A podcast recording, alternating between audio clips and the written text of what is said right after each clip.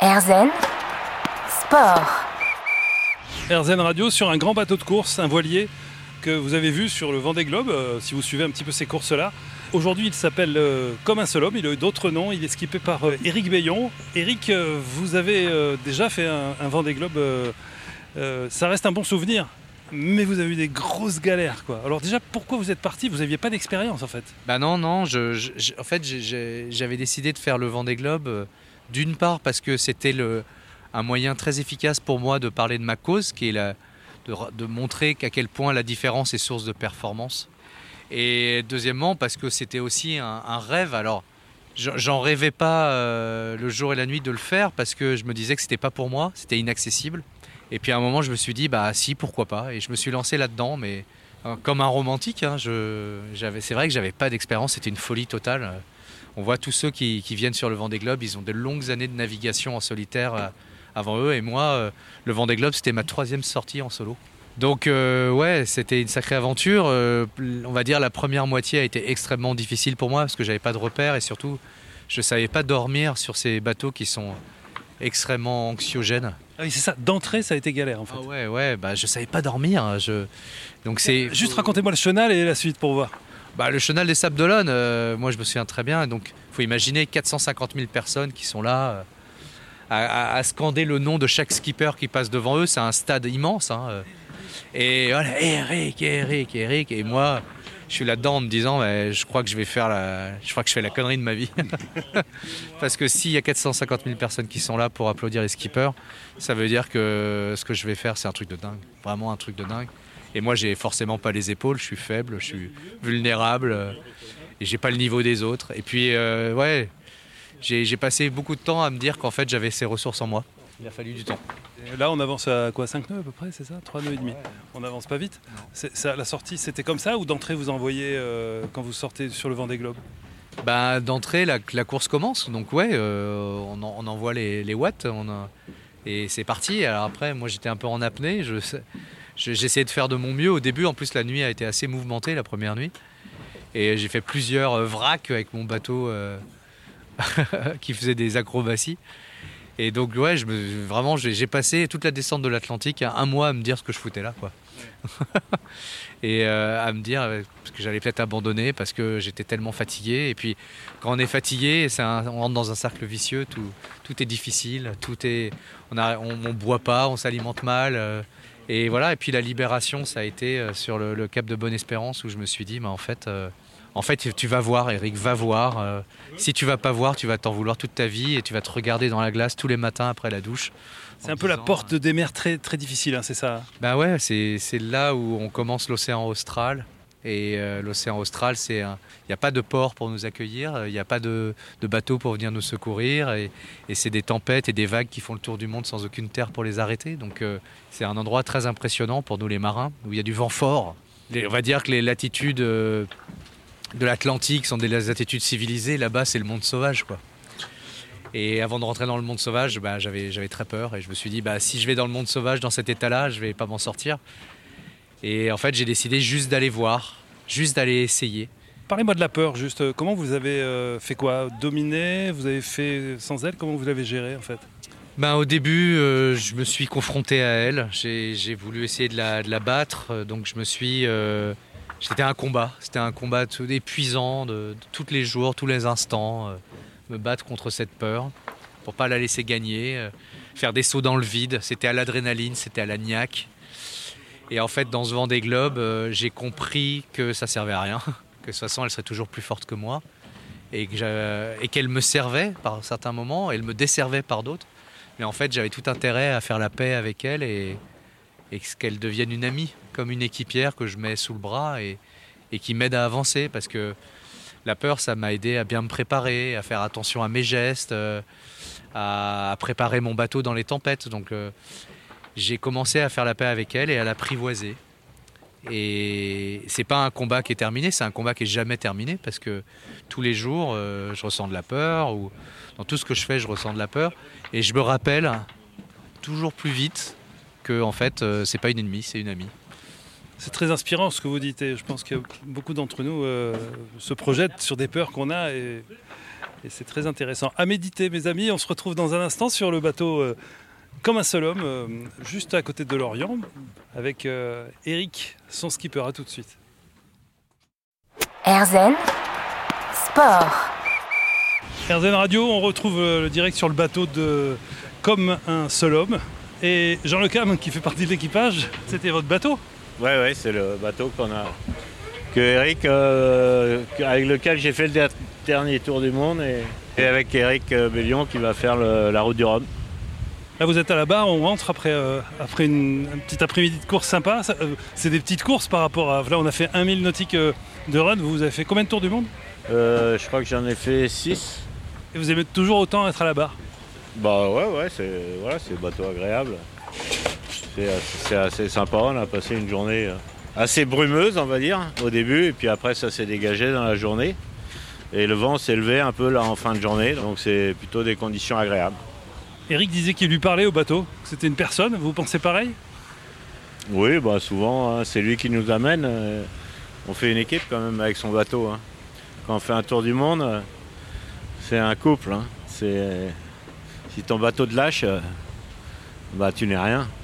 Est-ce que, est-ce que des fois vous lui demandez des trucs et il vous donne des réponses euh, ça, peut, ça peut paraître un peu ésotérique ce que je dis comme question, mais. euh, Beaucoup de, de skippers embrassent leur bateau à l'arrivée hein, du Vendée Globe parce que tu sais que faire un tour du monde, euh, bah, il faut que toi tu tiennes et que tu. euh, c'est un vrai couple, quoi. C'est un échange. quoi. Et euh, si ton bateau te lâche, euh, c'est sûr que bah, là tu n'arrives pas. Et là, on a vu des avions de chasse tout à l'heure avec les foils, hein, ces fameuses euh, ailes qu'ils ont sur les côtés qui permettent au bateau d'aller très très vite, qui n'équipent pas ce bateau-là. Et vous, euh, malgré ça, vous êtes arrivé quatrième du Vendée Globe. Il y en a plein d'autres qui avaient ces, technologies extrêmes, qui vont très très vite et qui sont soit pas arrivés, soit n'étaient pas euh, devant vous. Euh, comment vous voyez cette, évolution de la technique? Bah, je crois que dans les certaines conditions, c'est les bateaux qui vont très vite. Après, un tour du monde, c'est 80 jours avec une personne toute seule à bord. Donc, donc c'est, des bateaux qui sont assez difficiles et compliqués à faire, à faire marcher vite. Donc, euh, nous, on a un projet, un nouveau projet avec Eric qui est plutôt euh, un projet qui est basé sur euh, bah, sur un autre choix, c'est-à-dire de faire un nouveau bateau avec pas de foil et puis des nouvelles formes de carène et puis voilà, plus simple, plus facile, moins cher. C'est l'avenir pour vous, ça? C'est une, c'est pas l'avenir, ça certainement pas la- l'avenir pour tout le monde, mais euh, mais ce sera, euh, ouais, c'est un, un choix différent. Là, vous changez de cap pour. euh, c'est pour rentrer les voiles, c'est ça Comment? C'est pour rentrer les voiles, vous, vous mettez Ouais. au vent Ouais, c'est ça. Alors, on roule, on roule la voile d'avant là pour, en- pour entrer au port. Et donc c'est pour ça qu'on est obligé d'abattre. Et donc là, ça va être, voilà, bah là c'est bien, c'est bien roulé, mieux roulé que tout à l'heure parce que il faut bien tendre les côtes euh, pour pouvoir que la, la voile soit serrée sur le, sur le câble. Vous allez refaire un Vendée Globe ou pas? Euh, oui, ouais, ouais, sur un, sur un nouveau bateau comme le un sister ship du nouveau bateau d'Eric. Vous aurez le même bateau tous les deux? Oui. C'est voilà, son bateau lui va être à l'eau au mois de mai, puis nous un peu plus tard. Et vous avez, quand vous rentrez, vous avez envie de repartir ou il y a un moment où vous dites non c'est fini, j'arrête? Ah, Il y, a bien des- il y a bien des fois où tu te dis qu'est-ce que je fais là? Et puis euh, voilà, mais c'est des, des situations assez extrêmes. Hein. Euh, tu peux pas avoir le beurre, l'argent du beurre, donc euh, c'est pas gris quoi, c'est soit blanc, soit noir. Donc forcément c'est des contrastes énormes. Et euh, voilà, c'est ça le Vendée Globe. Jean Le Cam, on- on a dû vous poser cette question plusieurs fois, mais je, je vous la repose. Qu'est-ce que vous allez chercher là en fait dans cette aventure euh, de tour du monde en solitaire sur des bateaux comme ça? Bah, c'est une aventure. Donc une aventure, c'est quelque chose euh, qu'on ne connaît pas. C'est à chaque fois différent. Sinon, ça ne s'appellerait pas une aventure. Merci Jean Le Cam de nous avoir accueillis sur euh, bon, votre ancien bateau qui est votre bateau toujours Oui, oui. et, et qui est tou- que vous prêtez à Eric euh, en ce moment et qu'on va retrouver dans un instant sur RZN Radio. A tout de suite. Merci Jean. Erzen Sport. Voilà, on est de retour avec euh, Eric sur, euh, sur le bateau. Donc on est revenu au port, on a fini, on a fini euh, premier au port. La En, régate, plus pas, parce qu'il y avait déjà deux bateaux qui étaient arrivés Ah, ils avant étaient nous. dans la course aussi, je ne Ouais. l'avais pas vu. ouais. Euh, Qu'est-ce que c'est comme un seul homme Comme un seul homme, c'est un cri de guerre. C'est un cri de guerre. C'est, euh, on peut tous être différents, et c'est bien d'être tous différents, mais on peut agir, on peut s'unir euh, comme un seul homme. Et ça, je pense que c'est quelque chose qu'on a tendance à oublier. euh. je pense qu'on est dans un moment où tout le monde se recroqueville un peu, on a peur de l'autre. Et euh, avec comme un seul homme, on, on a décidé de, de réenchanter l'aventure collective. Alors pas en disant qu'il faut faire des choses ensemble, mais en le démontrant par l'exemple. Et euh, voilà. Donc, ce- alors concrètement, c'est un, un fonds de dotation qui a pour objectif de, euh, de promouvoir des, des initiatives comme la nôtre, comme d'autres initiatives qui promeuvent ben, l'aventure collective, tout simplement. Ça vient d'où? Oui, ça vient d'une longue histoire. euh, ça, fait, ça vient depuis, depuis 20 ans d'aventure où euh, moi, en tant que marin, j'ai voulu comprendre mes questions d'homme. Et donc, euh, avec deux copains, on a fait le tour du monde à la voile avec 45 jeunes adultes handicapés. Ensuite, euh, on a été avec une autre équipe le premier équipage mixte handivalide à détenir un record mondial. Euh, ensuite, on a créé un équipage de la diversité, c'est-à-dire des hommes et des femmes recrutés pour leurs différences et qui sont devenus un équipage très performant sur des courses au large. Et de fil en aiguille, ben, euh, on a trouvé une méthode pour créer de la performance avec la différence. Et donc c'est ce qu'on a envie de raconter. Non pas, euh, bah voilà, euh, on est tous différents, il faut vivre, bien vivre ensemble, mais dire, euh, ben non, vivre ensemble, ça nous apporte beaucoup plus. Et moi, c'est ce que j'ai vécu dans ma vie, c'est-à-dire que je me suis découvert à travers mes projets collectifs. Voilà. Donc Éric Bayon, vous êtes euh, navigateur euh, au, large en solitaire euh, à travers le, le Vendée Globe notamment, celui que vous avez fait, celui que vous préparez. On en parlera tout à l'heure d'ailleurs, puisque vous, avez une démarche particulière et qui est très intéressante, un peu dans la frugalité. Vous nous expliquerez sur le bateau. Mais pour en, en venir à comme un seul homme, est ce que vous venez de dire, il y a un côté philosophe.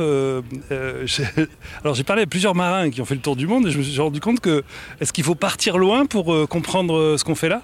Bah ça serait pas nouveau, hein, ça. Qu'il faille, partir loin, euh, loin de ses bases pour se rencontrer et retrouver son chêne, son arbre. Euh, euh, je sais pas, c'est pas peut-être pas propre aux marins. Il y a des marins qui peuvent faire le tour du monde et qui euh, ne vont pas réfléchir, euh, ou quoi. Il y a des gens qui partent dans le désert et qui réfléchissent. Enfin, je pense pas que ce soit le propre aux marins. C'est sûr que moi, quand je suis en mer, je suis très vulnérable. Je redeviens ce que, en fait, est l'homme.